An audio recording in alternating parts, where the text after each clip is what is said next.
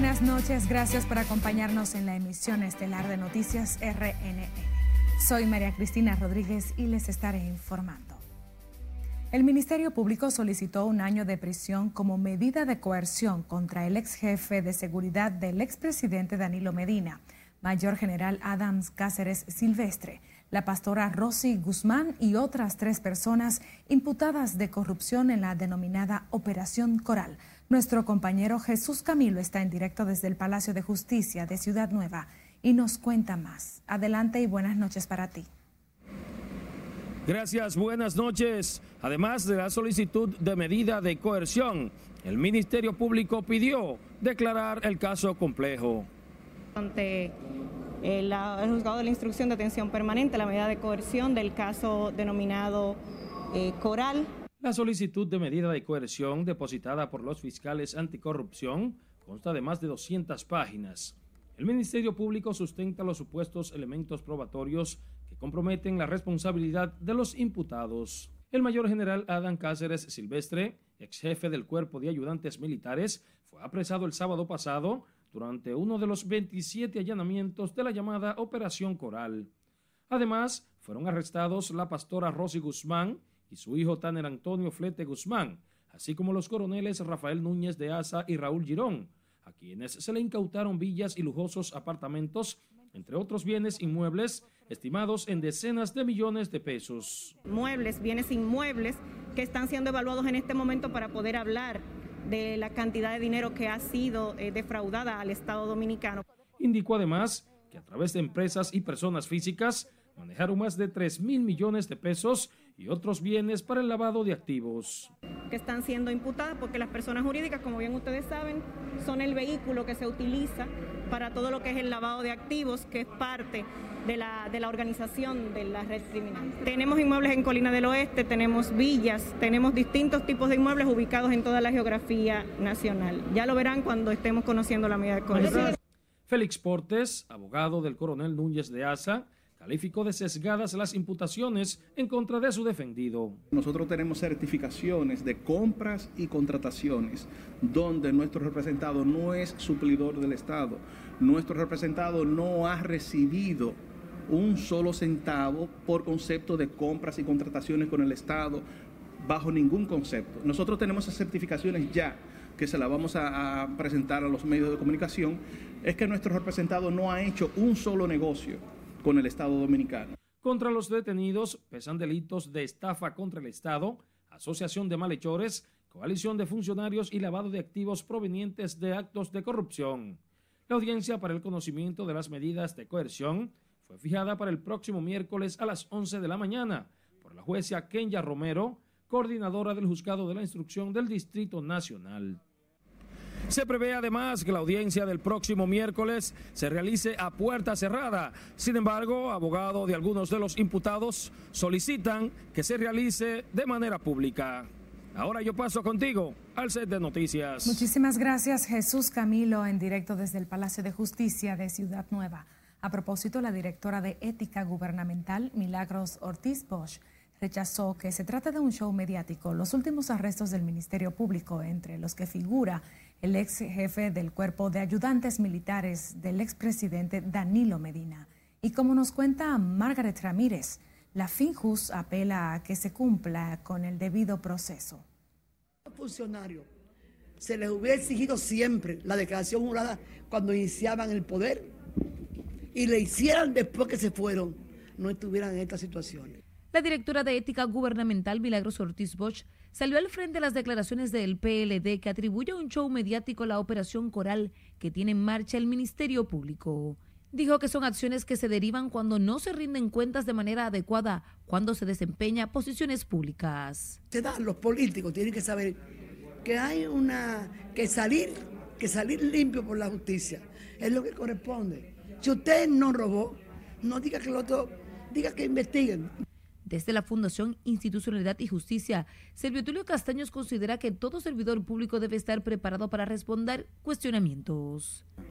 Ahora, si en el marco de una investigación la autoridad competente determina que hubieron ilícitos penales, esa es su responsabilidad. O sea, estas cosas hay que verlas como procesos totalmente normales de la democracia. En tanto, Carlos Pimentel de Contrataciones Públicas dice que están a disposición de la Procuraduría para contribuir con estas pesquisas de corrupción. Tiene una relación de colaboración con el Ministerio Público amplia de intercambio de información con relación a todos los requerimientos que recibimos del Ministerio Público. Este lunes se lanzó la Semana de la Ética Ciudadana. Margaret Ramírez, RNN. Y diputados del Partido de la Liberación Dominicana pidieron al Ministerio Público respetar el debido proceso a los encartados en expedientes por alegados actos de corrupción. Se refieren a los últimos casos de la denominada Operación Coral, que tocó al mayor general del ejército Adams Cáceres Silvestre y otros dos oficiales, y una pastora evangélica y su hijo. Nelson Mateo con los detalles. Siempre que esa Procuraduría esté encabezada por Jenny Berenice, pues no va a ser creíble. Los diputados analizaron el arresto del mayor general Adams Cáceres y la pastora Rosy Guzmán, así como otros tres coroneles, a los que acusan de enriquecimiento ilícito. El operativo los encabezó Jenny Berenice Reynoso, quien además motoriza los sometimientos. Porque Jenny Berenice ha creado mucho odio. Jenny está llena de odio y una persona que tenga tanto odio no puede manejar ningún departamento, porque en ese sentido nunca va a ser creíble. El presidente de la Comisión de Interior y Policía en la Cámara de Diputados, Carlos Sánchez, dijo que hay que esperar el curso de las investigaciones judiciales. Pero sí vemos que lo que se ha querido hacer es eh, complacer a unas redes sociales, a una población que ha pedido en muchas ocasiones que se sancione la corrupción gubernamental. Pero hasta el momento no pudiéramos decir que se trata, vamos a esperar. Para el presidente de la Comisión de Ministerio Público, es muy temprano para evaluar este último operativo de la Procuraduría. A mí me gusta ver algunos acuerdos y que el Estado empiece a recibir parte de lo robado. El Estado dominicano no gana nada con gente preso. El Estado dominicano gana con la devolución de lo que se han robado y punto. Las acciones del Ministerio Público Anticorrupción han estado dirigidas contra exfuncionarios del entorno del expresidente Danilo Medina. Este último operativo tiene como centro a su edecán militar y ex jefe del cuerpo de ayudantes durante los ocho años del hoy presidente del Partido de la Liberación Dominicana. Nelson Mateo, RNN. Cambiamos de información tras un incidente que implicó un cerco policial para obligar la salida de sus oficinas. El fiscal de Santiago, José Francisco Núñez, y una fiscal adjunta fueron suspendidos hasta que se les conozcan medidas cautelares por alegadas violaciones disciplinarias en el desempeño de sus funciones. Miguel Ángel Núñez completa la información. Varias unidades de la Policía Nacional fueron apostadas en todo el perímetro de la Fiscalía de Santiago. Tal despliegue policial buscaba obligar a la salida de manera pacífica del fiscal José Francisco Núñez, quien se negaba a abandonar sus oficinas y a firmar la medida cautelar sometida en su contra. A partir del 26 de abril del año 2021 y hasta que intervenga alguna decisión contraria, tanto el Procurador Fiscal de Santiago, José Francisco Núñez Ledesma, como la fiscal Andri Socorro del Carmen Fernández están suspendidos en el ejercicio de sus funciones con acuerdo de la directora general de carrera del Ministerio Público, la licenciada Taría Goldberg, y partiendo del artículo 38 de la ley orgánica del Ministerio Público, jura usted respetar y hacer cumplir la Constitución. Cuando la situación volvió a la normalidad, el procurador interino de Santiago juramentó a la nueva representante del Ministerio Público en esa provincia parte de la institucionalidad es eso. Hay organismos dentro del Ministerio Público. Núñez no participó en la ceremonia en la que se concretó su sustitución y abandonó la Fiscalía de forma subrepticia. La Inspectoría del Ministerio Público investiga una medida cautelar de 43 páginas sometida por el procurador adjunto Juan Medina, quien denuncia supuestas irregularidades cometidas por Núñez y su fiscal adjunta Adris Socorro Fernández. Ciertamente la inspectoría está apoderada eh, de algunas informaciones y denuncias con respecto no solo al titular, sino al propio manejo general de la Fiscalía. Entre otros hechos, a Núñez se le acusa de encabezar un allanamiento irregular a la oficina política del alcalde Abel Martínez. Miguel Ángel Núñez, RNN. El licenciado Servio Tulio Castaños Guzmán, quien coordina la mesa de trabajo para la reforma policial, aseguró que el propósito de esa comisión no es destruir la Policía Nacional. Se refirió a la auditoría que sugirieron a la institución y que fue enviada con su visto bueno a la Cámara de Cuentas por el ministro de Interior Jesús Vázquez Martínez. Sostuvo que será la Cámara de Cuentas la que determinará en su informe si hay consecuencias penales, dependiendo de lo que arroje esa auditoría se quejó Castaños Guzmán de que no se han aplicado unos 22 reglamentos de la reforma policial realizada en el 2016. Un enfrentamiento entre bandas, supuestamente por un punto de drogas, originó la balacera que dejó al menos cuatro personas muertas la madrugada de este lunes en un drink ubicado en el sector Los Guaricanos, en Santo Domingo Norte. Juan Francisco Herrera con los detalles. Nada más no fue el solo que matan. Eh, según me dicen a mí, hay como cuatro más muertos.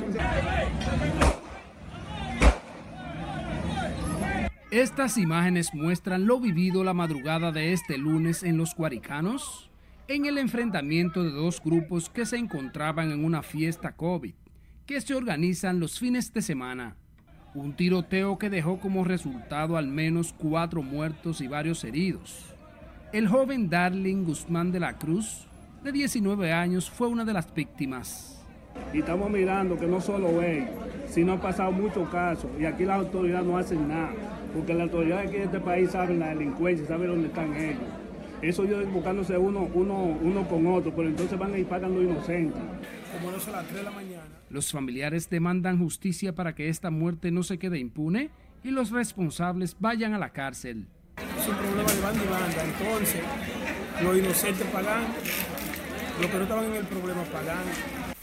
Moradores de los Cuaricanos se rehusan a hablar del enfrentamiento entre bandas con temor a represalias. No se puede hablar nada, lo mataron a todos. Pues. Yo no he visto nada. Aunque otros aseguran estar cansados de la situación que se registra principalmente en horas de la noche, por eso demandan acción de las autoridades. Si lo hubiera, fuera un éxito, pero eso es lo que aquí no hay operativo. ¿Es difícil en hora de la noche? Muy difícil, nomás, nomás van a buscar su cuarto para su peaje a los puntos de Los restos de Darling Guzmán, de 19 años, serán sepultados este martes en el cementerio de la comunidad. Hasta el momento, las autoridades policiales no han identificado los responsables de generar la balacera la madrugada de este lunes en los Guaricanos, dejando muertos y heridos.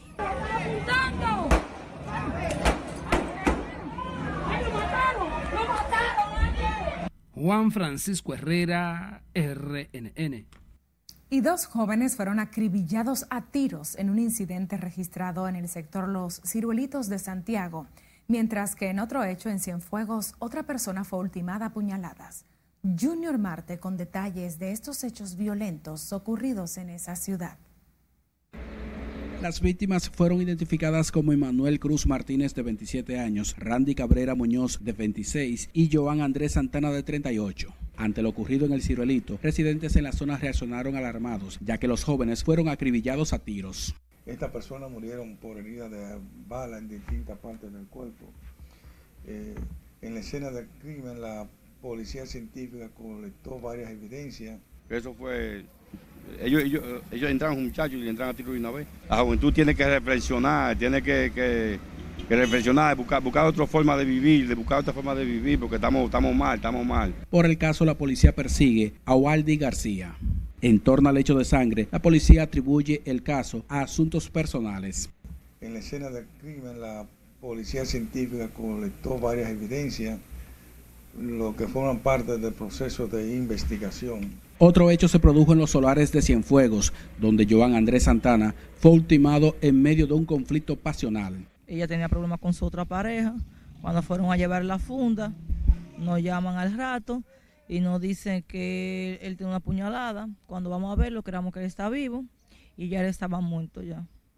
Sí, ella y su otra pareja lo mataron. Las autoridades hacen las indagatorias del lugar para someter a la justicia a los responsables de ambos casos. En Santiago, Junior Marte, RNN. Y un hombre murió y su esposa resultó herida de gravedad al recibir varios impactos de bala que le hicieron encapuchados en un negocio de bebidas en el Limón de Niches. Efraín Calderón Reynoso recibió múltiples disparos que le provocaron la muerte, mientras que María Eugenia Mejía fue llevada a un centro de salud en San Pedro de Macorís por su grave estado de salud. De acuerdo a la versión policial, los victimarios escaparon del lugar tan pronto cometieron el hecho por lo que están siendo perseguidos activamente por las autoridades.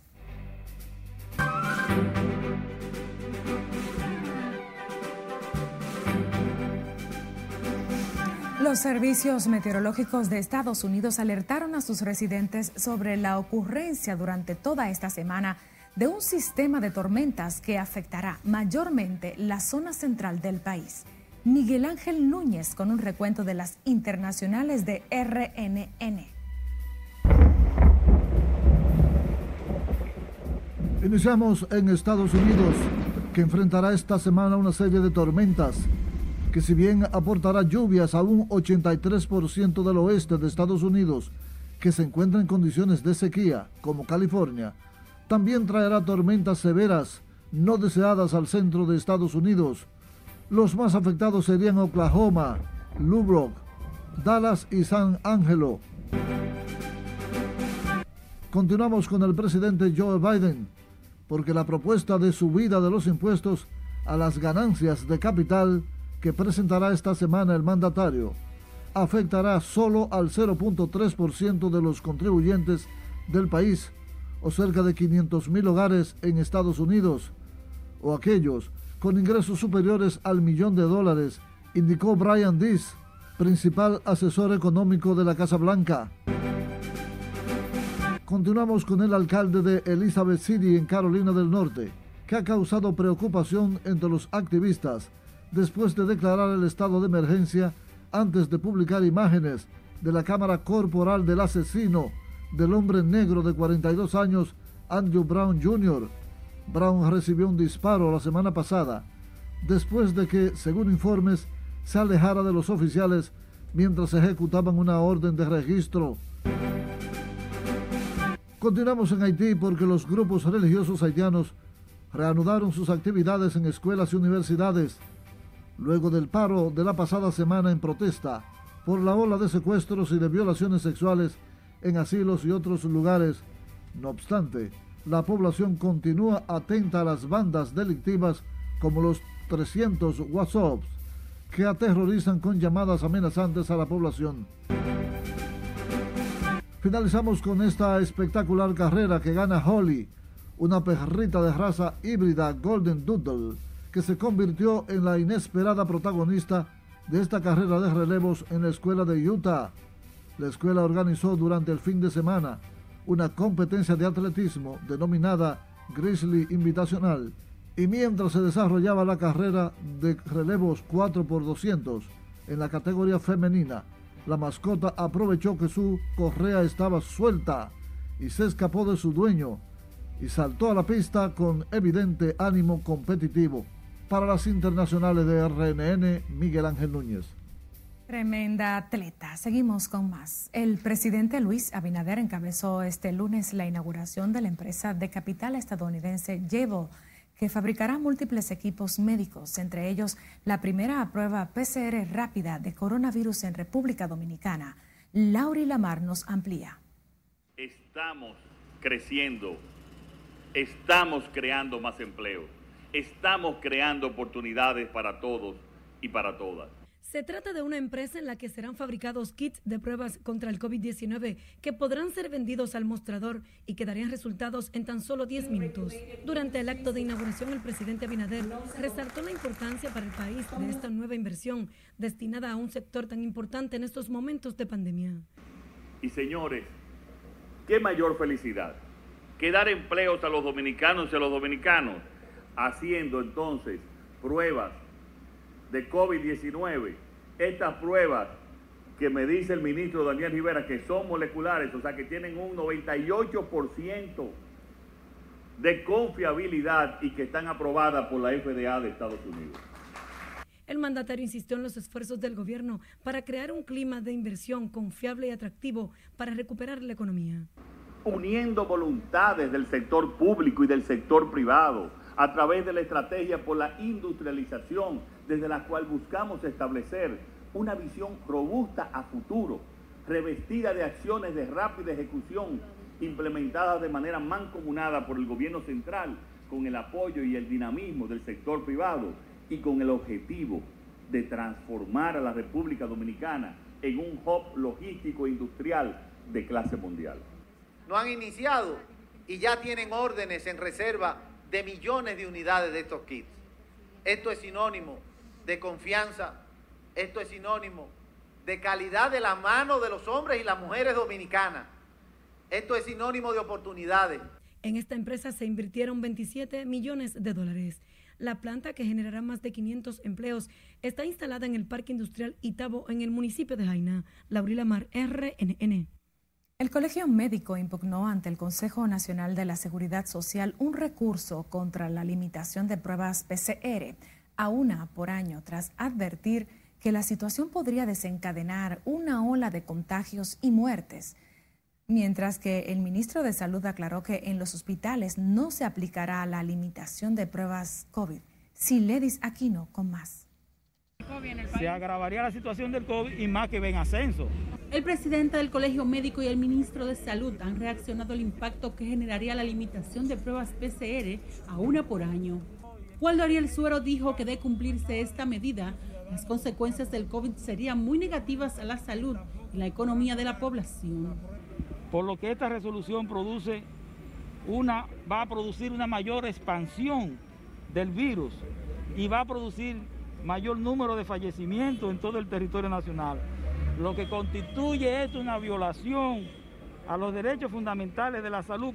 También las personas con procedimientos quirúrgicos serían afectadas. Yo no sé cómo se va a operar en este país porque cada paciente que va a entrar a quirófano le hacen una prueba. Hay que hacerle, una, hay que hacerle una prueba PCR antes de entrar a quirófano.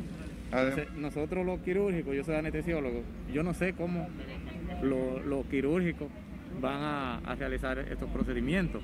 Mientras el ministro de Salud dijo que estas limitaciones de pruebas PCR no aplican en el sistema sanitario público. Se limitó para que sean bien indicados. Si usted consumió, pues usted puede ir a las direcciones provinciales de salud o a los hospitales a tomarse las muestras. Daniel Rivera también garantizó que todas las pruebas COVID son gratis en los puestos de salud pública.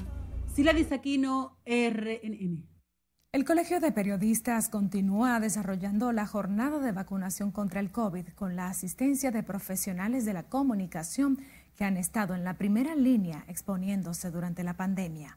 Mercedes Castillo, presidenta del gremio, dijo que desde que inició la jornada el pasado sábado han inoculado a más de 1.700 trabajadores de la prensa. El señor presidente de la República, a solicitud nuestra, la señora vicepresidenta, jefe de gabinete social, y el doctor Daniel Rivera, que nos recibió en su despacho, nos aprobaron eh, la vacunación para la prensa nacional para todos, periodistas, camarógrafos, fotógrafos, locutores, todos los miembros de la prensa nacional. La presidenta del Colegio de Periodistas dijo que más de 30 comunicadores han fallecido en el país a causa del coronavirus. Este lunes, el ministro de Salud Pública, Daniel Rivera, visitó la sede del Colegio de Periodistas para supervisar la jornada de vacunación contra el COVID. En medio de nuevas jornadas de vacunación, Salud Pública reporta más de 500 nuevos casos de COVID y 5 decesos. Con estas nuevas cifras de positividad, positividad aumenta junto a la ocupación hospitalaria en el país. En República Dominicana hay unos 39.770 casos activos, 265.403 registrados y 3.459 fallecimientos. Asimismo, se identifica un incremento en la ocupación hospitalaria de las camas dispuestas para COVID con un 24%, mientras que las de cuidados intensivos 36% y los ventiladores un 29%. Médicos, organizaciones religiosas y representantes de la sociedad civil advirtieron que despenalizar el aborto sería autorizar un negocio lucrativo con la vida de los niños. Nelson Mateo con los detalles. Que las madres se cansen de matar a sus hijos los diputados escogidos para analizar las tres causales siguieron este lunes con las vistas públicas. En esta jornada fueron invitados 40 organizaciones, médicos, algunos políticos y representantes de las iglesias. Todo eso no ha sido suficiente para poder despenalizar el aborto. ¿Usted sabe por qué? Porque ustedes legisladores son el reflejo de nuestro país es que de acuerdo a otras organizaciones, detrás de la despenalización del aborto se mueve un gran negocio. Demostraron cómo se recogían, separaban y vendían diferentes partes de bebés abortados, cerebros, corazones, pulmones, hígados, como si de una carnicería se tratara. Otros profesionales de la medicina se opusieron radicalmente a que en el Código Penal y la Constitución se legalice la interrupción del embarazo. Hay vida desde el mismo momento de la fecundación. Este es un dato científico indiscutible. Ya con este argumento se debería haber acabado toda discusión acerca de cualquier posibilidad de aborto inducido. De la sociedad civil, Trajano Potentini llevó su propuesta para que las tres causales sean sometidas a un referéndum. La única posibilidad y tiene viabilidad constitucional es el referéndum para consultas populares, que es lo que vamos a plantear, es lo que vamos a remembrar, es lo que vamos a presentar a los diputados. La comisión de legisladores que preside el diputado Héctor Félix aún no tiene agendado el encuentro con la coalición feminista que defiende las tres causales que han levantado campamentos frente al Congreso y el Palacio Nacional. Nelson Mateo, RNN. El diputado reformista por la romana, Pedro Botello, dejó plantada la comisión de disciplina que investiga los incidentes ocurridos frente al Congreso Nacional en un reclamo por el 30% de los fondos de pensiones. La comisión investigadora la encabeza el diputado Sandro Sánchez, quien dijo que el polémico legislador no envió ninguna excusa. Escucharlo para garantizar el debido proceso, pero estamos lo suficientemente edificados tenemos la prueba suficiente y hemos hecho todas las expertise para garantizar que la recolección y obviamente la producción de esta prueba también tengan respuesta y reparo de parte de él. Y nosotros tenemos aquí la comunicación. Los comisionados levantaron los trabajos ante la ausencia de Pedro Botello, el controversial legislador vicevocero de la bancada reformista ha estado al frente de los reclamos para que las AFP entreguen a sus afiliados el 30% del dinero acumulado de los fondos de pensiones.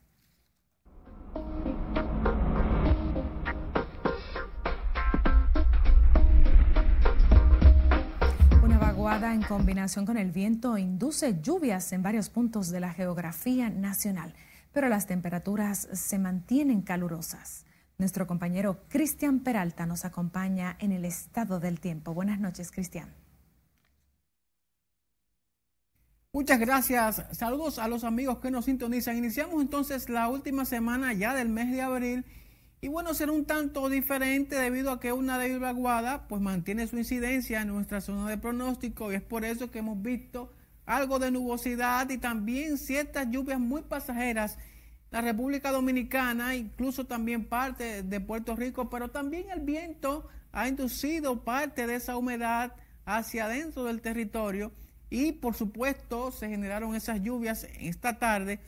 Observamos también el hecho de que hacia Jamaica abundante nubosidad y parte de Haití, incluso mientras tanto el modelo de precipitaciones está mostrando lluvias para el día de mañana también, pero son de esas lluvias pasajeras, como hemos mencionado, esas lluvias que entran y salen. Y como sabemos entonces, así va a terminar prácticamente el mes de abril, dando paso entonces a mayo y por supuesto a los procesos convectivos con esas lluvias, con algunas zonas. Veremos cómo entonces eso se estará eh, desenvolviendo. Hay un sistema frontal incluso que va pasando, pero no tendrá bastante o no tendrá incidencia sobre nuestra zona, mientras se esperan para mañana esas temperaturas aún bueno, calurosas en horas de la tarde, Santo Domingo, con temperaturas entre 30 incluso 33 grados Celsius, la sensación más elevada incluso, 33 en Santiago de los Caballeros, Montecristi con 32, Barahona, con 29 grados Celsius, mientras que hacia la zona del Ceibo con 31 grados centígrados, es decir, esa sensación de calor y la temperatura bien calurosa. Y recordamos que el día de hoy estamos a nada más y nada menos que un mes y seis días para que inicie la temporada de huracanes en la región del Atlántico, que como sabemos se ha mencionado eh, que va a ser una temporada activa. Ya estamos esperando la proyección o el pronóstico que emita el Centro de Huracanes de Miami y luego, por supuesto, la Oficina Nacional de Meteorología para estar bien pendientes y bien atentos a lo que va a ocurrir en esta temporada de huracanes. Luego de una reunión esta noche con el presidente Luis Abinader, la vicemandataria de la República, Raquel Peña, informó que luego de que culmine la vacunación contra los transportistas, iniciarán el proceso con las personas mayores de 50 años. Nuestra compañera Ana Luisa Peguero está en directo y nos amplía. Buenas noches, Ana. Saludos, buenas noches. La vicepresidenta Raquel Peña manifestó que el gobierno quiere blindar a las personas que durante la pandemia se han mantenido trabajando y brindando servicios. A todo el pueblo dominicano y arriesgando sus vidas porque hay un cúmulo de gente, ya sea en un carro público o en un autobús. El gobierno anunció este lunes la inclusión de los transportistas en el plan de vacunación contra el COVID-19. Los choferes del concho adscrito a las organizaciones choferiles serán el nuevo segmento de la inmunización. En ese sentido, la vicemandataria Raquel Peña manifestó que por indicaciones del presidente Abinader, la inoculación continuará con los mayores de 50 años. La segunda fase, ya entonces pudiéramos pasar a la segunda fase, ya serían entonces personas mayores de 50 años. Esta noche también se reunieron en el Palacio Nacional los funcionarios que tienen que ver con salud y seguridad para abordar el tema de las bebidas adulteradas que han matado a más de un centenar de personas. También desfiló por la Casa de Gobierno el presidente de la Cámara de Diputados, Alfredo Pacheco.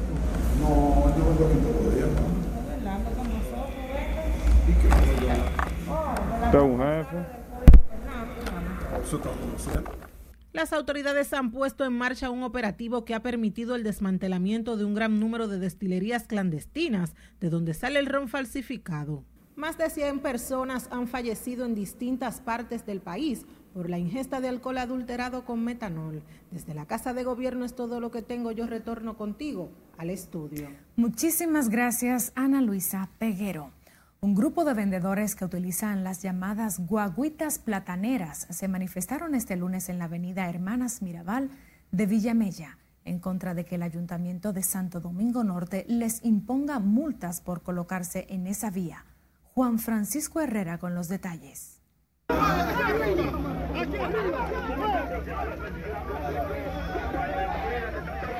Vendedores ambulantes en guaguitas plataneras protestaron por las multas que según ellos le imponen por vender productos del campo en la avenida Hermanas Mirabal. Aseguran que no permitirán que aprecen sus vehículos donde comercializan sus productos. Un grupo. Una Nosotros que un grupo, para una organización. Cuando le agarran una guagua presa, que tiene por ese grupo. Ese. Otros llaman a la alcaldía de Santo Domingo Norte para que busquen un lugar donde ellos puedan vender su mercancía. Ah, pero una multa cara, imagínate. Y le llevan, y le llevan todos los todos los productos para allá y se lo tiran para allá y se lo, se lo cogen todo para allá. El, de 15 mil y de hasta, hasta, y los víveres se pierden. Y los víveres se pierden porque ellos lo cogen todo. Demandaron un consenso con el alcalde Carlos Guzmán para seguir con sus guaguas ofertando sus productos. Para uno resolver los problemas hablando, no es haciendo de qué cosas. Nosotros trabajamos así, nunca estamos en la calle de que brincando y no. Nosotros trabajamos de esta forma, respetando las leyes, porque las leyes son para respetarlas. Los conductores de las coaguitas plataneras llaman a las autoridades dejar sin efectos las multas que les afecta para buscar el sustento de sus familias. Juan Francisco Herrera, RNN. Escucha esto, unas seis clínicas de cirugía plástica han sido cerradas en los últimos meses en el país así como una decena de casas de recuperación, una consecuencia directa de las muertes de mujeres sometidas a procesos estéticos que se elevan a 28. En medio del escándalo ha salido a relucir que a una cirujana se le murieron seis pacientes, una de ellas el mismo día. Siledis aquí no tiene la historia. Los cierres se hacen por muchas razones.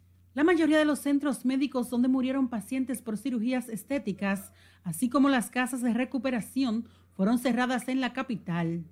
Llama la atención que una sola cirujana plástica se le murieran seis mujeres, dos de ellas el mismo día. Nosotros hemos cerrado alrededor de unas seis clínicas de cirugía plástica y más de una docena de casas de recuperación. Y vamos a seguir cerrando si no reúnen las condiciones para la misma.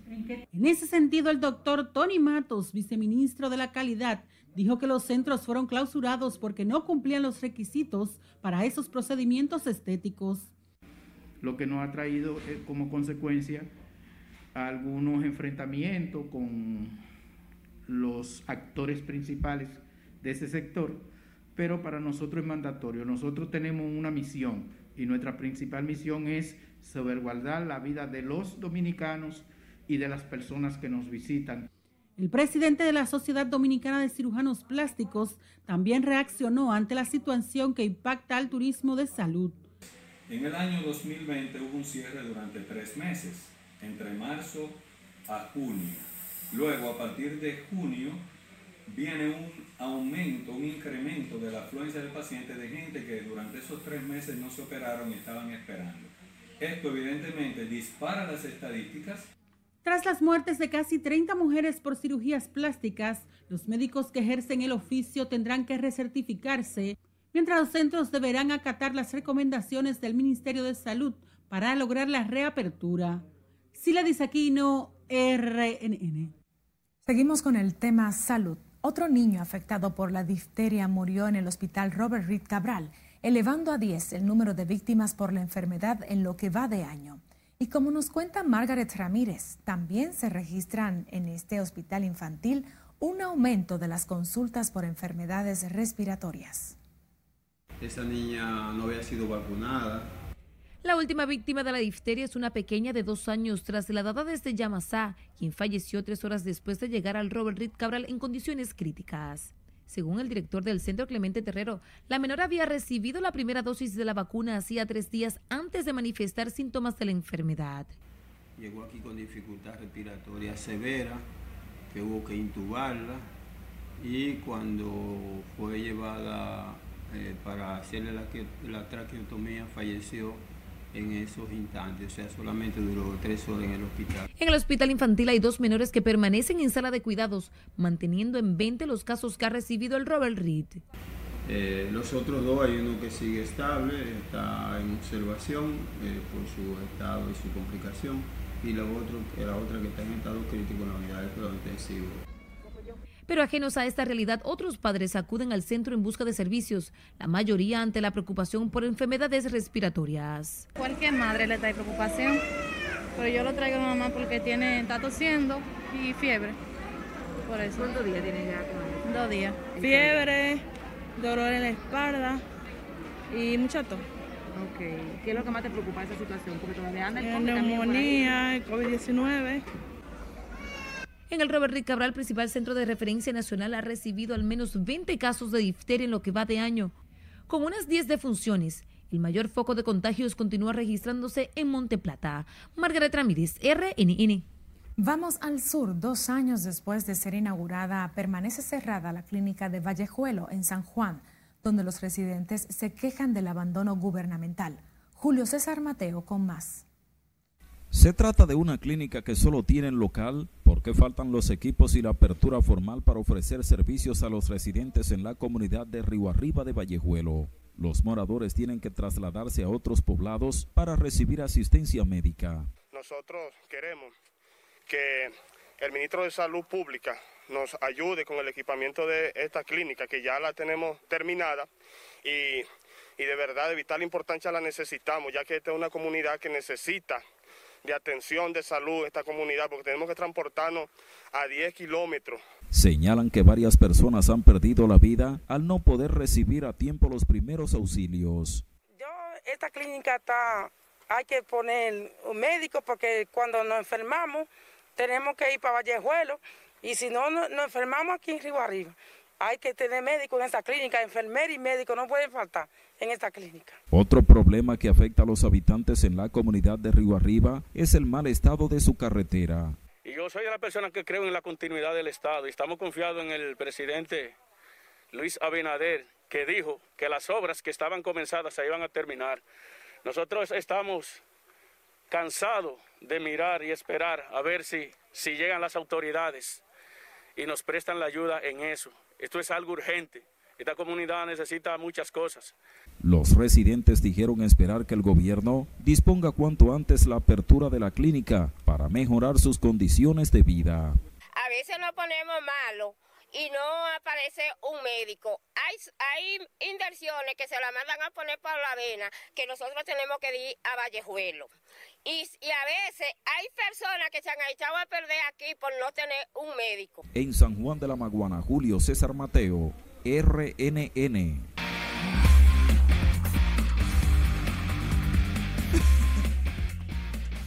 Muy buenas noches, tributo a nuestros atletas. Hoy comenzamos con los medallistas en Colombia de atletismo. Fueron seis las medallas de oro que conseguimos, cuatro de plata y dos de bronce. Marilady Paulino, Ana José Timá, Lirangi Alonso, Christopher Valdés y las cuartetas 4x100 y 4x400. Vamos bien, el boxeo dominicano lleva siete atletas a las Olimpiadas, cinco hombres, dos mujeres. ¿Por qué? Porque le escogieron por el ranking mundial y ahí estamos nítidos. Y vamos para las Olimpiadas, ay mamá, del 8 de agosto, del 23 de julio al 8 de agosto. El que quiera que se monte. Pues sí, mientras tanto, el de las cinco letras, César Valdés, logra su salvamento número 5 con los Orioles de Baltimore. Los que todavía no creen que César Valdés está en grandes ligas, todavía no ha tirado un picheo a 90 millas, pero sigue cerrando juegos con los Orioles de Baltimore. Hay Alberto Pujols Papucho, Chaveto, díganle como ustedes quieran, de Mochín, la máquina. Conectó su cuadrangular número 5 de la campaña, el número 667 de su carrera. Sigue en el quinto puesto de todos los tiempos, ahora a 29 del cuarto que lo ostenta Alex Rodríguez. Le están dando una pena a los angelinos a Texas. En la parte alta de la octava entrada, nueve carreras por cuatro. El año pasado, Chaveto consiguió seis cuadrangulares, ahora tiene cinco en menos de la mitad de los juegos que jugó en el 2020. José Ramírez también la mandó al Marro de Montecristi. Conectó cuadrangular su número 5 de la campaña. Su número 132 de por vida para el pequeñito de los indios de Cleveland que ganaron a Minnesota 5 carreras por 3. Tiene 10 remolcadas. José Ramírez. Usted no sabe cómo le da. Bueno, su mecánica de bateo es perfecta. Porque con esa estatura y con su poco cuerpo atlético o corpulento y la saca. Bueno, imagínense, el muchacho se juega bien. Carlos Santana, con los Reales de Kansas City también la mandó al Morro de Montecristi. Los tres dominicanos que conectaron cuadrangular llevan cinco. Cada uno llegó a cinco cuadrangulares, María. Y lo más interesante de todo esto es que Alberto Pujols conectó su número 667 al lanzador número 432 de por vida. O sea que todo el que ha pasado por ahí le ha dado un palo. Interesante estadística para la historia. Así es. Gracias, Manuel, por acompañarnos. Seguimos con más. Una anciana de 83 años falleció en medio de un incendio que desató en su apartamento en el sector Honduras, en la Avenida Independencia. Nuestra compañera Ana Luisa Peguero estuvo en el lugar y nos trae los detalles. Una tragedia que uno lo siente mucho porque lo perdió todo. Las llamas de este incendio en la mañana de hoy atraparon a la señora Susana Almonte, afectada por las secuelas de una trombosis que había sufrido hace 13 años. Un velón que se dejó encendido habría desatado el fuego. Hasta ahora creemos que fue un cortocircuito. Supuestamente dijo un velón, supuestamente no, no te puedo decir acierto. La señora, quien fue declarada muerta por asfixia, acostumbraba a despertarse tarde, por lo que sus familiares aprovecharon para realizar diligencias y al retornar se encontraron con la tragedia. Lamentablemente yo no estaba aquí, salí con la hermana mía a la feria ganadera a comprar unos productos para la casa y cuando llegamos fue que nos enteramos. Vecinos narran que como los bomberos tardaron en llegar, Ellos se concentraron en apagar el fuego y no se percataron que la anciana estaba en el apartamento. Bueno, una tristeza del carajo, yo cogí muchísima lucha ahí para sacarla, pero ya era demasiado tarde. Y son personas de familia bien, de los vecinos que nos hemos llevado toda la vida bien. Los restos de Susana Almonte serán velados y sepultados la mañana de este martes en el cementerio Cristo Redentor. Ana Luisa Peguero, RNN. Los municipios del país firmarán la Carta Compromiso de Carbono Neutralidad 2050, que busca promover acciones para enfrentar el cambio climático. La Liga Municipal Dominicana y la organización Ciudades Capitales de las Américas frente al cambio climático dieron este lunes el primer paso en esa dirección. Climática que la ha provocado el propio hombre, la hemos provocado nosotros mismos. Y entonces, de alguna manera, nos corresponde a nosotros resolver lo que nosotros hemos dañado, reparar lo que nosotros hemos dañado. Como una oportunidad histórica los compromisos de neutralidad de carbono de todos los gobiernos locales de la República Dominicana, acompañados en una acción multinivel con el gobierno nacional que ya ha expresado su compromiso de carbono neutralidad para el 2050. Las instituciones se comprometieron para en los próximos cinco años dotar a los ayuntamientos de los conocimientos y herramientas necesarios para luchar contra el cambio climático. La representante de UNICEF en República Dominicana, Rosa Elcarte, favoreció la apertura de la docencia semipresencial tras asegurar que es más riesgoso que los menores estén en casa expuestos a otras dificultades. Aclaró que siempre que los centros educativos cuenten con las condiciones físicas y de higiene, el riesgo de contagio es mínimo. Está ya demostrado por muchos eh, estudios internacionales que las escuelas no son los focos de contagio, que si los niños se contagian vienen contagiados de casa y que transmiten muy poco de niño a niño y de niño a adulto. Eh, por lo tanto, es a veces más riesgoso que estén en casa por todos los problemas de protección, de violencia, de, falta de aprendizaje. La representante de UNICEF en el país habló del tema previo a la firma de un acuerdo con el INAIPI para la ejecución de un programa de alimentación y nutrición. Se pretende impactar a 20.000 niños menores de 5 años y 700 embarazadas.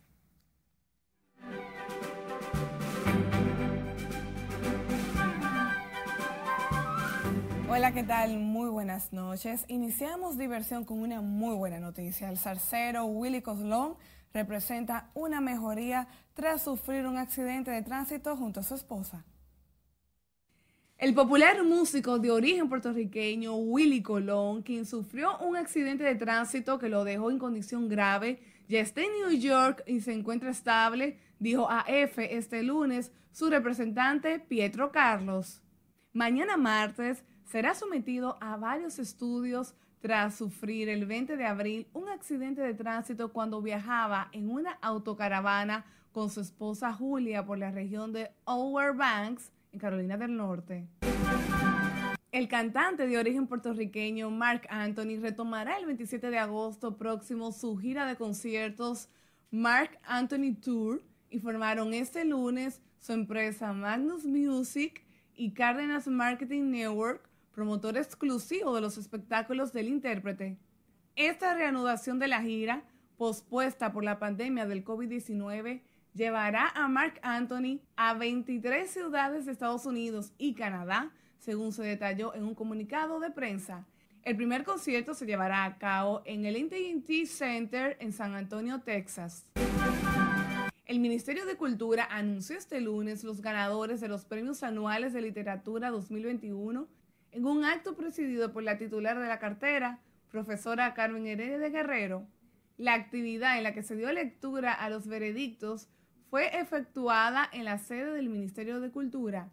El premio anual de poesía Salomé Ureña de Enríquez fue otorgado a Poema con fines de humo del escritor León Félix Batista.